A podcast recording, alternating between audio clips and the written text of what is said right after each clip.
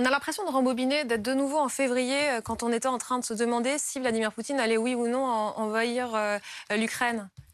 On en est encore. Est-ce qu'on en est vraiment à une nouvelle phase de cette guerre euh, Et, est-ce qu'on arrive suffisamment à lire la stratégie du chef du Kremlin? On doit la découvrir un peu au jour le jour, parce que la stratégie du maître euh, du Kremlin, elle s'établit aussi par rapport à ce que font les adversaires en face. C'est le propre d'une guerre, en fait. Avant la guerre, on est en train d'essayer de comprendre quels sont les ressorts, mais une fois qu'on est dans la guerre, il y a plusieurs parties qui jouent, et c'est ça, en fait, qui fait, à un moment donné, avancer les fonds. Là vous avez raison, c'est que, effectivement, en février, on se posait la question, est-ce qu'ils vont prendre le Donbass?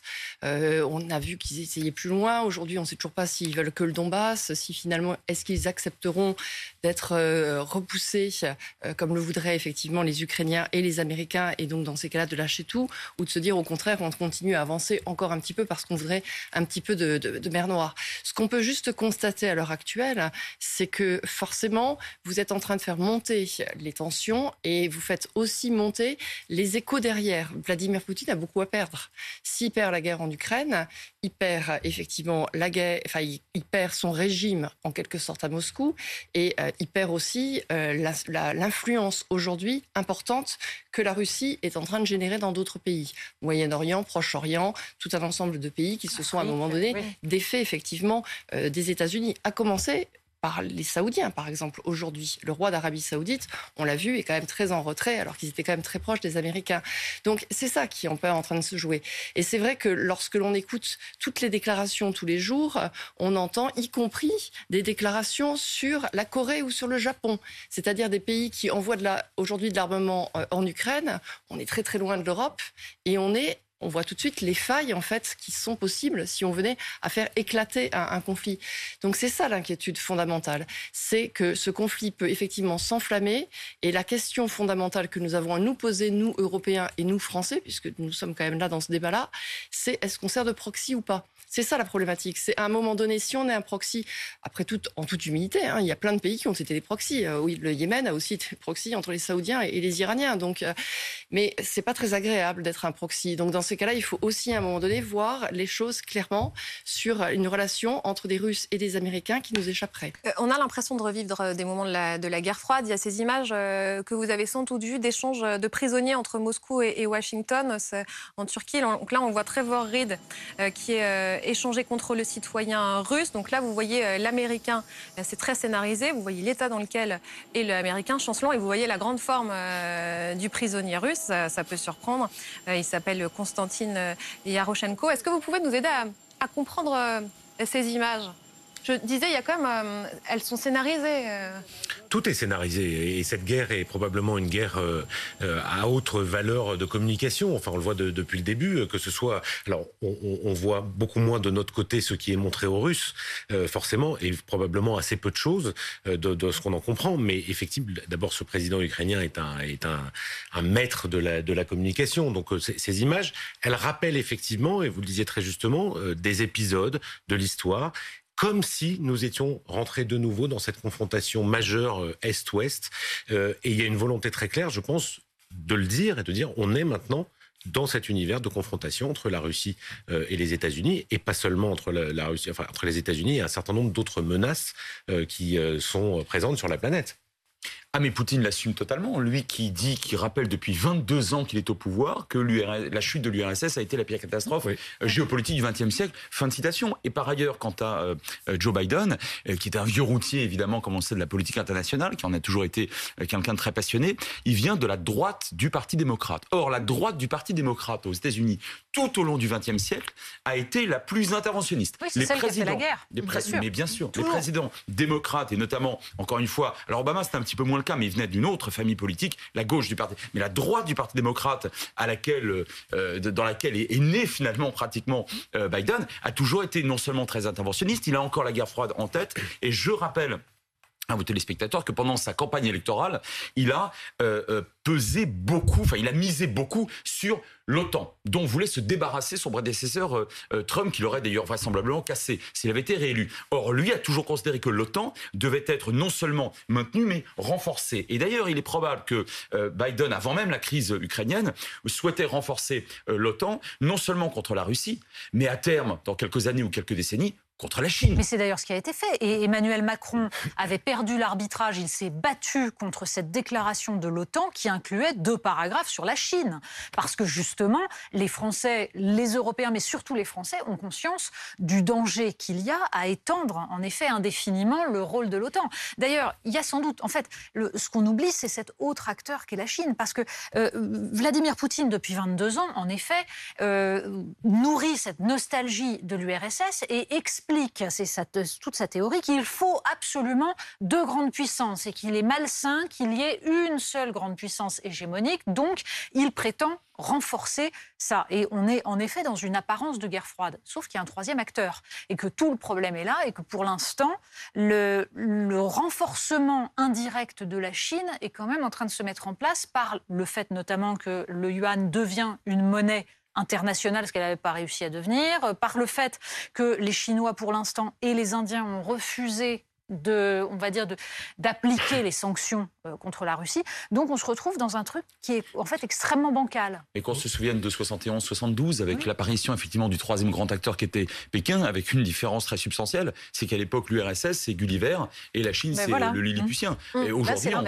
on s'approche d'un schéma inverse. C'est la Chine qui va avaler la Russie, en tout cas qui va retrouver la Russie à genoux. En tout cas, c'est l'une des craintes euh, très présentes chez les Américains et dans, ces, les déclarations récentes de la CIA et dans ce rapport de la CIA. C'est bien sûr il y a la Russie comme menace immédiate. Hein, c'est ce qu'ils publient, c'est ce qu'ils appellent l'état de la menace. C'est aujourd'hui à l'instant T, mais juste derrière, euh, c'est notamment euh, en détail le, le, renforcement de l'armement électronique, de l'armement aérien, de l'armement extrêmement sophistiqué, stratosphérique de la Chine, qui est la menace principale derrière la Russie.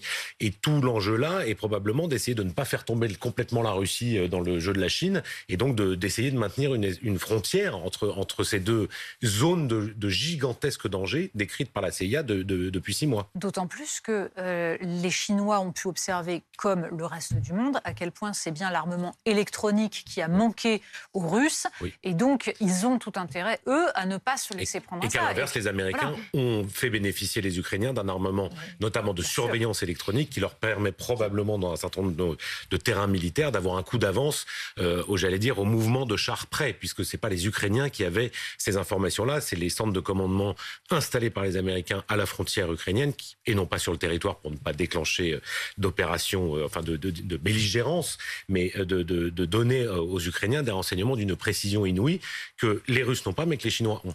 On, ça fait 20 ans qu'on sait qu'il y a deux points dangereux sur la planète, deux lieux de conflit potentiels, c'est l'Ukraine et c'est la mer de Chine. Euh, la question est de savoir si les, Américains vont essayer de prendre Taïwan dans les, dans les, mois qui viennent. Et est-ce que les Américains se disent que leur réaction là va peut-être dissuader les Chinois? En fait, c'est vraiment un jeu à trois. On va peut-être un peu trop loin, euh, Armel Charrier, mais parce qu'en fait, on se projette déjà sur l'après-guerre, sur ce qui est en train de se dessiner maintenant, sur ce nouvel ordre mondial. Mais y penser, ça explique déjà maintenant. Enfin, je ne sais pas si je suis claire. en fait, on est obligé de le faire. Bien sûr, parce qu'en fait, c'est comme, comme, ça qu'on comprend le dessous des cartes, en quelque sorte. Il faut avoir les, les stratégies en, en, tête.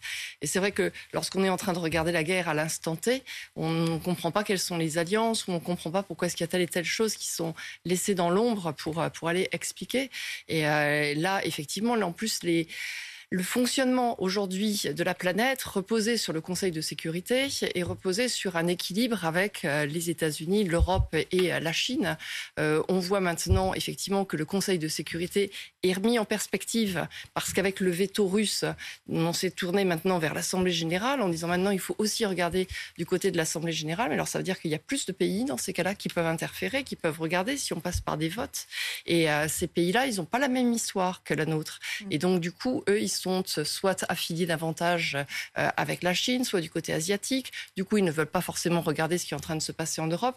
Donc ça complexifie la donne par rapport à ce qui est en train de se passer là, parce que euh, c'est des pays dont on ne connaît pas forcément l'histoire, mais qui sont en train de se positionner, eux, radicalement, différemment. Et donc, euh, il y a toute cette logique qui va du côté de l'Inde, il y a toute cette logique qui va du côté de la Chine, mais il y a aussi du côté le Brésil, dont on ne parle pas beaucoup aujourd'hui, mais qui reste aussi un, pilier par rapport à tous ces enjeux. Et effectivement, on est en train de voir comment est-ce que peut se reconstruire un monde qui peut se faire si l'Europe est totalement affaiblie économiquement sans nous. C'est pour ça qu'il faut avoir cette logique-là aussi pour comprendre les enjeux. Est-ce que le risque, c'est de se retrouver avec une Europe qui serait vassalisée c'est déjà euh, en fait totalement le cas. On peut, le dire là.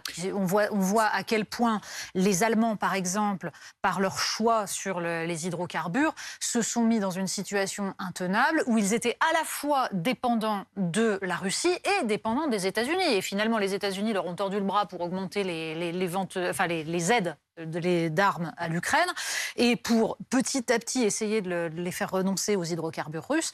Mais de fait, on voit, et la, la France Emmanuel Macron a essayé de maintenir la position particulière de la France. La question est de savoir si ça va être tenable longtemps. Frédéric? Bah, seul, euh, non. Avec les Allemands, certainement pas. Les Allemands jouent systématiquement ce double jeu-là. Donc, euh, et, et aujourd'hui, on assiste plutôt à un renforcement de l'OTAN qu'à une qu'à l'émergence d'une Europe puissance. Néanmoins, pour la première fois, grâce entre guillemets à Monsieur Poutine, au moins le débat est posé de l'Europe puissance, parce qu'il n'y avait pas de débat jusqu'à maintenant. Vous avez raison. C'était uniquement euh, français comme situation. Je voudrais revenir d'un mot sur ce que vous avez dit tout à l'heure sur sur les deux grands points dangereux de ces dernières années. Vous avez tout à fait raison. Je me permettrai d'en ajouter un troisième, c'est le Cachemire. Le oui, Cachemire est un véritable cauchemar géopolitique. Autour du Cachemire, vous avez trois titans, le Pakistan, l'Inde et la Chine, chacun ayant déjà été au moins une fois et jusqu'à trois fois en guerre avec l'autre. Et on a euh, dans, ces, euh, dans les arsenaux de ces trois pays euh, entre 150 et 300 têtes nucléaires à chaque fois. Bref. Et puis alors, je, vous épargne évidemment la démographie. Pourquoi je vous dis ça? Parce que la Chine scrute, et on l'a très bien dit, je crois, sur ce plateau, scrute comme le lait sur le feu ce qui est en train de se passer en Ukraine et la, la degré de détermination et de capacité des Américains, ça c'est très important. Mmh. Les Américains qui jouent le, le, leur place, enfin, le, dans cette crédibilité, leur première place mondiale. Mais pourquoi croyons-nous que l'Inde s'est abstenue? L'Inde ne soutient pas directement aujourd'hui la Russie, mais l'Inde d'abord n'a jamais mis tous ses œufs dans le même panier depuis, sa, depuis son indépendance mmh. en 47, et l'Inde demande plus de soutien américain en tendant la dragée haute sur cette crise ukrainienne à Biden. De deux choses l'une, soit vous allez plus loin que ce qui était déjà prévu dans notre accord de 2005 sur le nucléaire militaire, je dis bien le nucléaire militaire entre New Delhi et Washington, soit nous nous autorisons effectivement à aller voir ailleurs si vous ne nous soutenez pas suffisamment. Les Saoudiens le disent également, les Saoudiens c'est pas une grande puissance, mais l'Inde oui. Et donc on a affaire là, me semble-t-il, hein, à Washington à un enjeu, mais considérable, mais qui dépasse évidemment largement l'Ukraine. De toute façon, les Américains n'avaient pas directement à défendre l'Ukraine, elle n'est pas dans l'OTAN. En revanche, tous ces pays qu'on a évoqués, vous avez évoqué à juste titre, on pourrait aussi évoquer l'Afrique, le Brésil bien sûr, mais notamment, pardon, hein, j'insiste, hein, le, le Cachemire avec cet imbroglio de ces trois titans autour, je pense que là, les Américains jouent très très gros euh, en, en Ukraine.